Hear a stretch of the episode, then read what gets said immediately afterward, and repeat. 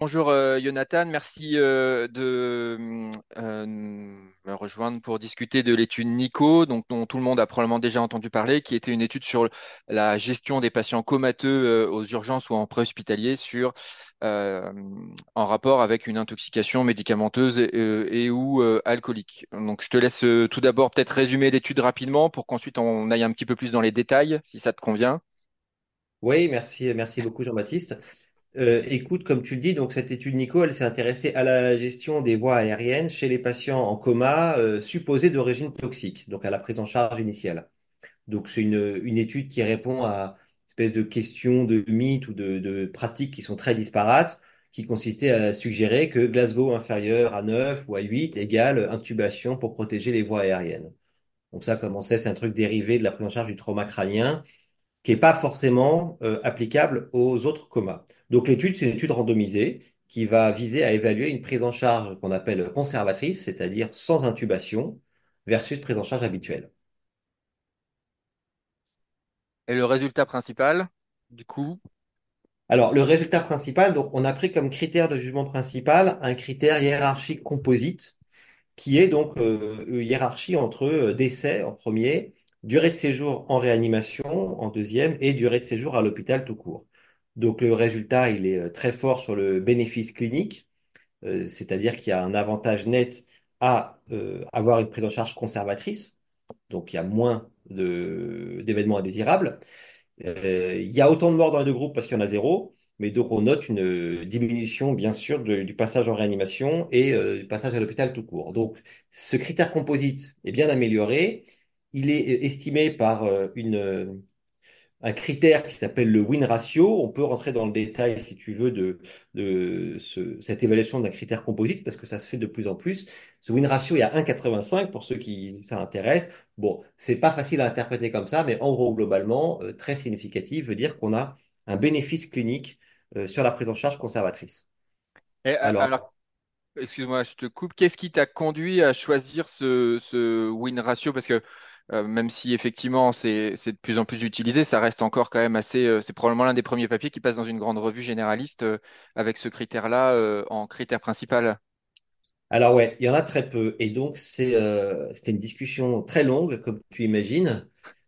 très complexe. Et, et on a eu cette discussion après coup aussi avec les, ceux qui, nos amis américains de la même bande qui font toujours un New England ou un JAMA sur l'intubation. Euh, et c'est très dur de trouver le, enfin, on a trouvé ça difficile de trouver le critère. Alors, on a les deux possibilités globalement. Soit tu regardes la safety et tu fais une étude de non-infériorité, par exemple, mais euh, on voulait à la fois aller plus loin et non plus pas inclure 1000 malades. Et soit tu fais une étude comme on a fait où tu cherches un critère. On sait très bien qu'on va pas avoir un critère fort sur la mortalité. Les critères intermédiaires, on les trouvait trop intermédiaires. Par exemple, ceux qui sont utilisés pour l'intubation la plupart du temps, comme par exemple le first pass failure, l'échec de l'intubation au premier coup, des choses comme ça, on les trouvait trop intermédiaires, pas assez parlant cliniquement. On voulait un, critère qui était parlant cliniquement, qui pourrait représenter un vrai avantage clinique dans la prise en charge. Et c'est vrai que éviter un passage en réanimation, on s'en rend bien compte, hein, ou réduire la durée de séjour à l'hôpital ou en réanimation, on trouvait ça cliniquement pertinent. Alors, ce critère, il est complètement critiquable et j'en suis tout à fait conscient, mais heureusement, on a tous les autres critères secondaires ou exploratoires pour essayer d'asseoir un peu plus l'avantage. Et je finis juste par dire qu'en effet, une des grosses critiques qu'on pourrait faire à ce critère, c'est que notre numéro un dans la hiérarchie, qui est le décès, bah, il y en a aucun, euh, on n'a aucun décès dans, dans les deux groupes. Ce qui veut dire que finalement, ce critère composite devient de facto quasiment uniquement durée de passage en réanimation. Donc voilà, c'est tout à fait critiquable et c'est une des limites de l'étude, mais comme je te dis, tu as beaucoup de critères secondaires ou exploratoires qui vont nous conforter là-dedans, qu'on pourra euh, détailler. Et puis c'est plutôt rassurant de ne pas avoir de décès dans une étude sur euh, l'intoxication médicamenteuse ou euh, éthylique volontaire. Finalement, c'est plutôt rassurant sur la qualité de la prise en charge telle qu'elle est pratiquée en France. C'est très rassurant, mais tu vois, par exemple, certains centres n'ont pas voulu participer en disant euh, il suffit d'une seule fois. Et donc, on va pouvoir toujours dire ce que j'entends, oui, mais ça se trouve, euh, il peut y avoir un mort tous les 200 patients si on les intube pas et je prends pas le risque. Donc, on peut évidemment dire qu'on est, qu'on n'a pas assez de puissance pour montrer que, euh, n'y a pas une aggravation de la mortalité. mais ça c'est Mais une, on, a une, d'autres critères pour, pour, pour, euh, pour être rassuré. C'est une autre, euh, une autre question qui tient de ça. Alors, c'est peut-être plutôt, on, gardera pour la fin, mais c'est la validité, enfin, probablement le, la validité externe et le fait que les gens vont modifier leur pratique sur ça. Un, des enseignements et, l'un des résultats, moi, c'était le, le taux d'intubation. Donc, finalement, le taux d'intubation, euh, si on reprend dans le papier, il est de 18,1% dans le groupe euh, à l'étude. Donc, globalement, on évite d'intuber les patients et il est de 59,6% dans le groupe euh, standard. Donc ça veut dire que quand même dans le groupe standard, il y avait déjà une stratégie de ne pas intuber ces patients, puisque est-ce que tu peux nous rappeler le critère d'inclusion sur le score de Glasgow, euh, qui était Glasgow inférieur à 9, je crois, ou inférieur ou égal, quelque chose comme ça? Donc, le critère d'inclusion, c'est patient adulte, euh, coma euh, d'origine supposée toxique, hein, sans preuve, parce qu'on est pragmatique, et Glasgow inférieur à 9. Voilà, uniquement ça. Après, on a des critères d'exclusion, dont un en particulier, euh, ou deux qu'il faut mentionner, c'est intox au cardiotrope. Donc ça, il y a, d'autres problématiques, évidemment, que les voies aériennes. Et les intox à un seul euh, toxique pour lesquels existe un antidote. Donc, on va évidemment pas randomiser les intox aux opiacés, euh, évidemment, qui sont réversibles. Donc voilà. Et donc, comme tu le dis, dans le groupe contrôle, déjà, il y a euh, presque 60% d'intubation. Et donc, ça montre que la question est pertinente, à mon sens, parce que tu fais une pratique courante, tu regardes pratique courante et tu te rends compte que les gens, un coup intubent, un coup n'intubent pas. Et, et si on regarde en, en détail, c'est pas tant sur le Glasgow, c'est pas genre on intube tous les Glasgow 3 et on laisse tranquille les Glasgow 7, 8. Il y a vraiment des pratiques disparates et donc il y a une vraie équipoise. Et c'est pour ça, je trouve que cette étude va répondre à une question importante. Et, et, euh, en fait, ça pose aussi la question du score de Glasgow. Alors, tu t'en parles, tu dis le score de Glasgow, il a été euh, développé dans le trauma crâne. Euh, voilà, mais du coup, est-ce que vous aviez une méthode pour euh, essayer d'uniformiser la réalisation du Glasgow? Euh, par exemple, notamment sur la stimulation douloureuse, dont on sait qu'il est probablement l'un des, des, trucs un peu faibles du Glasgow et qui est lié à qui peut être lié à un biais entre les différents opérateurs. Est-ce que ça, c'était évalué? Est-ce qu'on demandait de, de stimuler d'une certaine manière ou pas? Non. Et pareil, question importante au début, notre team a une grande habitude d'essais pragmatiques. Et essais pragmatiques, ça peut être interprété de manière différente. hein. Et moi, je veux que ça retraduise la pratique clinique courante de la vie de tous les jours. La vraie vie, comme disent les gens. Je passe cette expression, mais voilà, un essai pragmatique. Donc, dans la, dans la vraie vie, si tu veux, les gens évaluent euh, leur score de Glasgow euh, eux-mêmes, sans avoir, on aurait pu dire évalué par deux personnes différentes, un infirmier, un médecin, et on vérifie s'ils ont bien effectivement. Non, on s'est dit, on va vraiment faire comme, euh, comme la pratique, et on sait que bah, certains stimulent euh, douloureusement d'une manière ou d'une autre. Et euh, comme le Glasgow lui-même n'est pas protocolisé clairement sur la stimulation douloureuse ou autre, on a laissé un peu ce flou artistique en disant, voilà, euh, faites comme d'habitude et on va pas intuber ceux que vous auriez pu intuber d'habitude. Est-ce que vous l'avez capturé dans le CRF? Est-ce que vous avez la donnée pour éventuellement, en post-hoc, regarder s'il y a une différence entre ceux qui sont stimulés, par exemple, sur l'ongle ou d'autres méthodes de stimulation douloureuse? non, pas du tout. Pas Non, du non, tout. pas du tout. Pas du tout. D'accord. On, on a les composantes du Glasgow, mais, euh, mais c'est tout. Ok. Euh, un, un autre, euh, une autre chose euh, que je trouvais intéressante, c'était le taux de, de succès à la première laryngoscopie, dont on a parlé un petit peu sur les études d'intubation. Donc, si on reprend le taux brut, euh, si, si je, si j'ai bien lu l'étude, il est de 77% dans le taux, dans le groupe, euh, on va dire standard of care, donc celui globalement où ils sont un peu plus intubés, sachant qu'il est de 93,8% dans le groupe pour lequel euh, les gens sont intubés de manière un peu plus restrictive. Donc, comment est-ce que tu t'interprètes cette différence de, taux de succès? Euh, écoute, Je sais pas si il faut que je peux avoir les trucs sous les yeux, mais tout ce que je sais, c'est qu'on a voulu comparer, évidemment, parmi les patients intubés dans les deux groupes, si jamais il y a plus d'événements indésirables dus à l'intubation, parce qu'une autre des critiques aurait pu être de dire, oui, mais ceux que vous intubez après coup, euh, du coup, l'intubation est beaucoup plus difficile et il y a plus de complications. Donc là, clairement, c'était comparable. On manque de puissance, évidemment, tu as 16 malades intubés en gros, dans le groupe intervention, donc tu n'auras jamais assez de puissance pour dire qu'il y a plus de first pass success.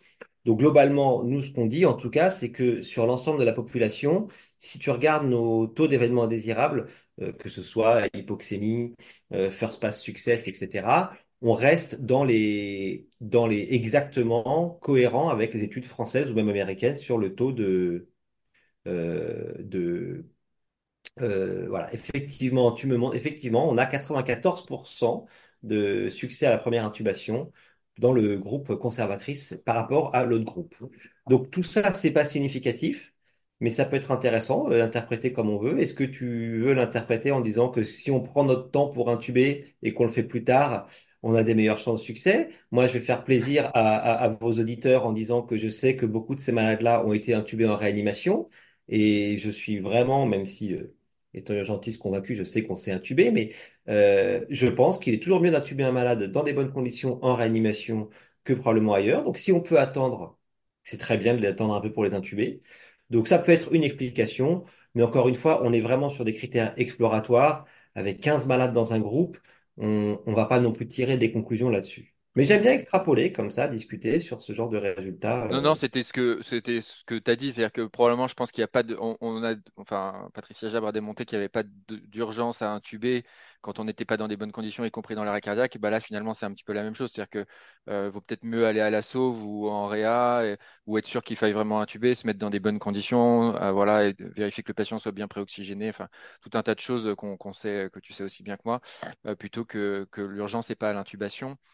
Euh, et euh, un des autres euh, éléments euh, importants euh, est, euh, dont tu parles dans l'article, c'est le taux de pneumopathie.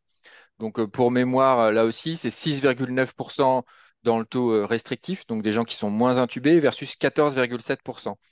Euh, donc, je me disais, c'est un taux qui est assez élevé, hein, 15%, ça veut dire un patient sur 6 qui fait une pneumopathie. Et je me disais, on, va regarder, je vais regarder dans, dans, l'essai de Cazel, là, donc le back valve ventilation, le, le papier du New England par l'équipe dont tu as parlé.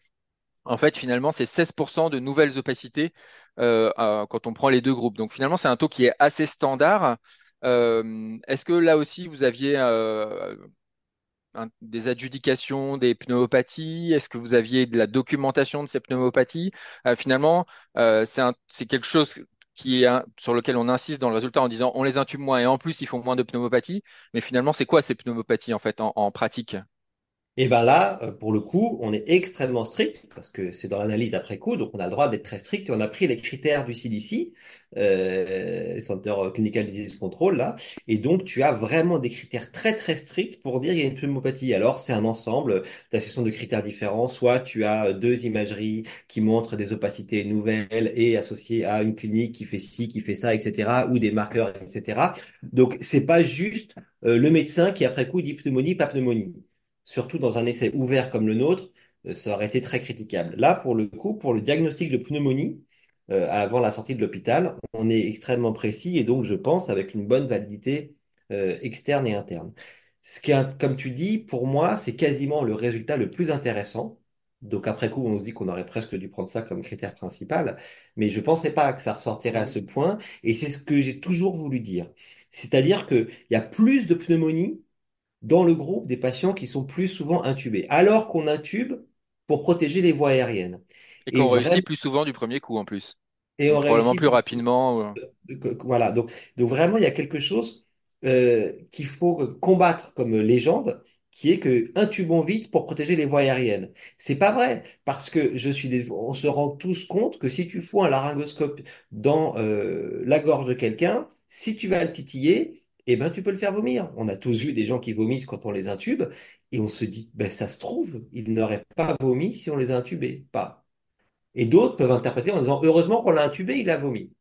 Et donc voilà, c'est ça que je, trouve un résultat hyper intéressant dans cette étude, c'est que finalement, tu protèges pas les voies aériennes en intubant plus. Et que, en tout cas, tu as peut-être plus de risques de pneumonie. Alors, on est sur un critère secondaire et qui n'est pas très significatif. On est à quelques petits, euh, à quelques petites euh, décimales ou centésimales de la significativité. Mais quand même, on a des, taux, comme tu dis, 7% versus euh, 16% ou 18% de, pneumonie. C'est quand même une différence, et donc je rappelle que ne pas intuber les malades peut probablement diminuer le risque de pneumonie. Mais alors, un, petit bémol à ça, c'est-à-dire que ces, ces pneumonies, est-ce que c'est des pneumopathies euh, bactériennes? Ou est-ce que finalement c'est de l'inhalation chimique qui qui relèverait pas des antibiotiques ou les choses comme ça? Et C'est pour ça que je posais la question de la documentation. Est-ce qu'il y a eu des efforts de documentation ou des choses comme ça? Parce que, tu vois, en fait, euh, euh, globalement, euh, et le message qu'on est en train de faire passer, c'est de dire, ils sont, une fois qu'ils sont intubés, ils sont plus à risque de pneumonie et donc peut-être ayez les antibiotiques euh, euh, plus facilement. Euh, moi, en tout cas, personnellement, c'est pas trop le, message que je voudrais faire passer. C'est il y a des images à la radio, mais mais euh, pneumopathie chimique, pneumopathie bactérienne, on a du mal à faire la différence, et donc euh, faites attention à ça. Je sais pas quel est ton avis sur ça. Ah ben, je suis complètement d'accord. Je parlais pas du tout, évidemment, euh, j'allais pas du tout extrapoler en disant il faut mettre plus d'antibiotiques. Moi, ce que je dis juste, c'est que, bon, on va se dire que les pneumonies, elles sont, elles est très, très, très globalement dues à deux causes principales chez ces patients-là. Un, ils ont inhalé. Deux, ils ont une pneumonie euh, acquise sous ventilation parce qu'ils ont été intubés. Et si tu poules les deux, ben, tu as quand même moins de pneumonie, d'une manière ou d'une autre, dans le groupe restrictif. Donc, je vais pas aller jusqu'à savoir laquelle est bactérienne, laquelle l'est pas. Ça va être euh, très compliqué et ça, c'est toujours soumis à critique. Mais globalement, moi, ce que j'en tire, c'est que tu ne protèges pas les voies aériennes en intubant euh, plus fréquemment quelqu'un. Parce que tu fais potentiellement plus de pneumonie. Que ce soit en le faisant vomir ou euh, parce que le patient est intubé, qui peut avoir une pneumonie acquise après sous ventilation. Au passage, je pense quand même que la plupart de ces pneumonies étaient dues à l'inhalation, parce que quand tu regardes les durées médianes euh, de ventilation de ces malades, on n'a pas vraiment l'impression, il n'y en a pas beaucoup qui ont eu le temps de développer une PAVM. Hmm. Donc, je pense que l'origine principale de ces pneumonies, ça va être simplement les images sur l'inhalation. Après, il y a le il y a peut-être un, un un biais qui est que euh, euh, le médecin, euh, voyant une image à la radio, va peut-être avoir moins tendance à extuber le patient. Et on sait que voilà, les critères de sevrage et tout ça, une fois que le patient est intubé en réanimation, c'est un peu une nébuleuse. euh, euh, voilà, même si on essaie d'avoir des critères objectifs, souvent, il y a une petite note de, de, de, on va dire, de, score global, quoi, qui, qui peut expliquer ça. C'est pour ça que voilà, je pense que c'est un résultat hyper intéressant. Et, de se dire que finalement, quand on intube les gens, il y a une morbidité liée à ça ou en tout cas une morbidité qui se traduit sur des images radiologiques, après à voir comment on les traite ou on les traite pas, mais c'est euh, important et ça nécessite euh, bah, éventuellement peut-être de réorienter euh, les études sur l'intubation sur, sur des critères qui sont quand même plus centrés sur le patient que le taux de succès à la première laryngoscopie, dont, dont on a déjà parlé un peu, mais qui a quand même certaines limites. Et, et donc, du coup, l'un des résultats principaux, tu l'as dit, si ce n'est le résultat principal, c'est la durée de séjour en réanimation avec un taux d'admission qui était entre 40 et 66%, enfin 39,7 versus 66,1.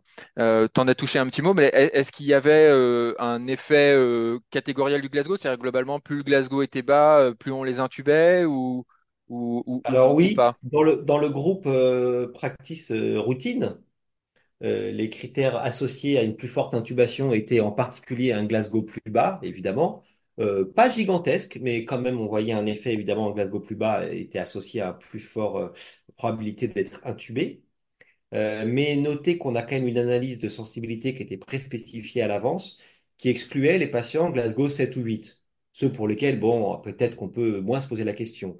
Et vraiment, avec une bonne partie de patients Glasgow 3, et même chez cette sous-population, l'intervention est effective. Et donc, euh, la, question euh, de pratique quotidienne, c'est comment tu fais maintenant, toi, au vu de cette étude, avec euh, les patients que, tu prends en charge en préhospitalier aux urgences? Eh bien, ce que j'ai pas détaillé jusque-là, euh, qui est important, c'est que certes, on dit on n'intube pas les malades sur le Glasgow, mais on a des critères, on a mis des critères de safety, des critères d'intubation. Et ces critères sont euh, euh, signes de détresse respiratoire, donc on n'est vraiment pas juste euh, le patient ronfle ou bras dypné, hein. Détresse respiratoire, c'est-à-dire qu'il désature malgré oxygène, il a moins de 90% de saturation malgré oxygène, ou choc, hypotension persistante après remplissage ou suspicion de lésion cérébrale, que ce soit un trauma ou épilepsie, crise convulsive, ou enfin le patient va vomir et revomit. Donc voilà, je pense que c'est là-dessus maintenant qu'il faudra se baser. On oublie ce Glasgow pour décider de l'intubation, qui de toute façon n'était pas fait pour ces malades-là, et on va plutôt s'intéresser à des critères euh, cliniques et plus spécifiques du malade donc, ces critères de safety. Donc, comment j'interprète cette étude après dans la pratique? C'est les patients dans le coma euh, sur une euh, origine supposée toxique ne doivent pas être intubés, sauf s'ils présentent des critères de gravité ou des critères de safety qui sont donc euh, euh, détresse respiratoire, choc, euh, lésion cérébrale, épilepsie ou vomissement. En fait, c'est un peu un nouvel, un nouvel atout dans la euh, primum non nocere et il faut restreindre et donc pas d'intubation préemptive ou préventive, mais plutôt une intubation curative quand il y a des critères un petit peu durs de point ouvrir les guillemets. Et du coup, la question qui se pose, la question d'après, c'est où tu les mets? Est-ce que tu les gardes à la sauve? Est-ce bonne que tu les mets euh. Euh, Il y a, y y plusieurs choses. Et oui, euh, ce que tu dis là, c'est très très important. Nous, on est à fond pour essayer de faire des interventions qui maintenant vont décroître l'intensité des soins. Hein, comme tu dis, Patricia et Adney, ils ont essayé de montrer que c'est pas, ça change rien d'intuber un patient d'arrêt cardiaque. Dans d'autres, euh, nos, nos équipes, dans d'autres situations, ils essaient de montrer qu'il faut diminuer le recours aux examens complémentaires. Euh, sur un sens cardiaque, on montre que c'est pas la peine, etc. Dans le sepsis. Et donc là, en particulier, on continue dans cette euh, optique-là d'essayer de montrer que il faut pas faire tout à tout prix, se jeter, intuber les malades pour leur sauver la vie et décroître un peu l'intensité des soins. Euh, maintenant, évidemment, j'ai déjà oublié la deuxième question. la question de où, où tu, où tu fais voilà, cette pardon. nouvelle attitude? Exactement. Et ben voilà. Alors, euh, il y a deux philosophies. Soit tu dis, écoute, on... Sébastien été surveillé dans le groupe contrôle quand même. Évidemment, on les met pas dans un coin. Soit tu dis, écoute, euh, les urgences c'est blindé, euh, on n'a pas le temps ni les moyens de surveiller quelqu'un prêt. Et donc, on met, si possible, dans une unité de soins continus où il y a des réanimateurs qui pourront le surveiller bien et puis le faire sortir rapidement s'ils l'ont pas intubé. C'est tout à fait entendable c'est une bonne idée. Et puis, il y a aussi l'autre option qui dit, mais finalement, pourquoi, pourquoi est-ce qu'on irait les mettre en USC? C'est notre boulot. C'est des malades qui vont sortir et retrouver un Glasgow euh, normal assez rapidement. Et c'est à nous de les prendre aux urgences, de les surveiller aux urgences.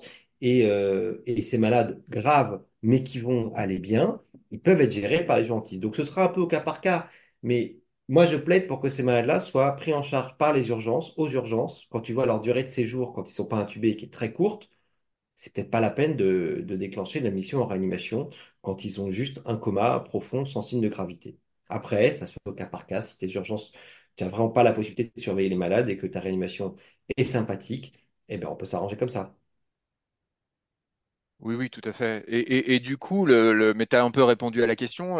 La, question, c'est est-ce que tu penses que euh, euh, ces 225 patients vont suffire à convaincre euh, les autres collègues? euh, alors en France, je pense qu'en France, euh, euh, ça, le message était déjà passé, tout ça, mais est-ce que tu penses qu'il faille refaire une étude avec, par exemple, bah voilà, le taux de pneumopathie en critère de jugement principal et tout ça pour enfoncer le clou, quoi? On sait que dans le domaine de la recherche, quand on a une étude positive, on est content, mais on dit ah oui, oui, mais voilà, il en faut d'autres pour confirmer. Et puis quand on a une étude négative, on dit ah bah oui, mais c'est globalement, faut en faire d'autres en sélectionnant mieux la population. Toi, ton, ton, ton sentiment intime, Alors, mon sentiment, c'est que moi, je ne vais pas la refaire, cette étude, parce que, euh, était dure à faire, premièrement, et que maintenant, dans le groupe contrôle, les gens vont intuber encore moins. Je pense que ça, j'étais étonné de l'accueil qu'elle a reçu. Je trouve qu'elle a reçu un accueil très positif et assez emballé. Mais c'est toujours pareil, une seule étude, et surtout avec seulement, entre guillemets, 225 patients, ça va pas changer les pratiques du monde entier.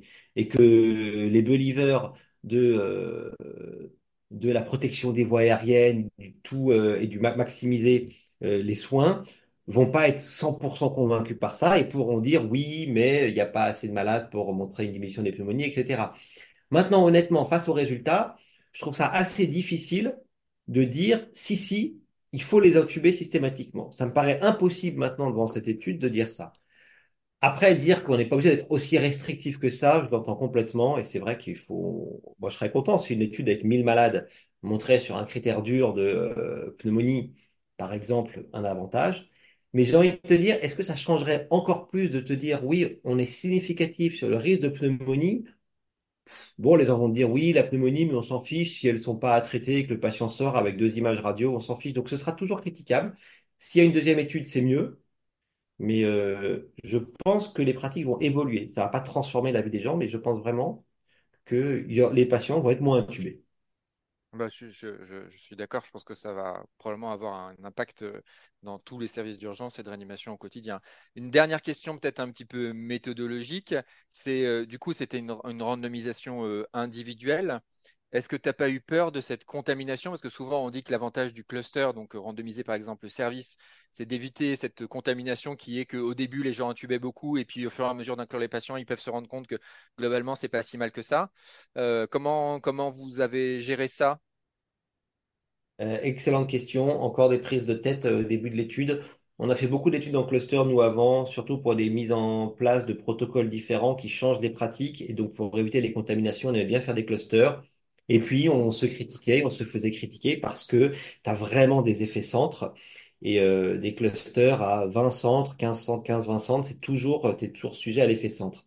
Là, la contamination nous inquiétait, mais si tu regardes, tu as 220 malades euh, inclus dans euh, une vingtaine de centres, un peu plus de centres, euh, la moitié dans un groupe, la moitié dans l'autre, sachant le nombre d'opérateurs, d'urgentistes ou de smuristes dans chaque centre, finalement, je pense pas que les gens ont eu le temps d'avoir, si tu veux, cinq patients dans le groupe intervention pour après se dire sur les suivants, bon, moi, je vais pas l'intuber.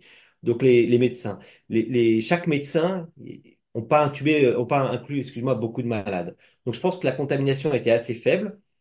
Euh, peut-être que la fois d'après, le nombre de médecins en tout qui ont euh, inclus des patients et le faible nombre de patients, je pense pas qu'il y a de risque de contamination importante. Ça marche, super. Bah, écoute, euh, merci beaucoup en tout cas.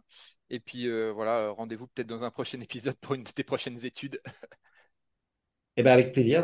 merci, Jean-Baptiste.